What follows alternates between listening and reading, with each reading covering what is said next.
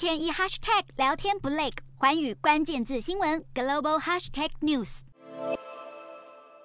一长串载着新冠肺炎死者的丧葬车在殡仪馆排着队等待火化。中国松绑新冠防疫措施，却引发染疫人数暴增，各地殡仪馆都出现火葬需求爆表的现象。由于染疫死亡的个案不断增加，有消息指出，现在北京的各家火葬场几乎是二十四小时不停运转焚烧。不过，就算如此，还是累积了两千多具遗体等待处理。中国新冠疫情大爆发，排队的不只有火葬场，各地医院也都出现发烧门诊大排长龙的情况，还有民众疯抢感冒退烧药，造成药局货架被扫购一空。现在这波混乱的抢药潮，更一路延烧到远在南半球的澳洲，迫使当地药局实施限购措施。被华人誉为澳洲神药的必理痛，就是被限购的药品之一。中国防疫政策急转弯，曾经坚持推行动态清零方针的首席防疫专家钟南山，如今也改口表示，感染 Omicron 并不可怕，结果就像打一剂疫苗一样，因为相关致死率已经降低到百分之零点一左右，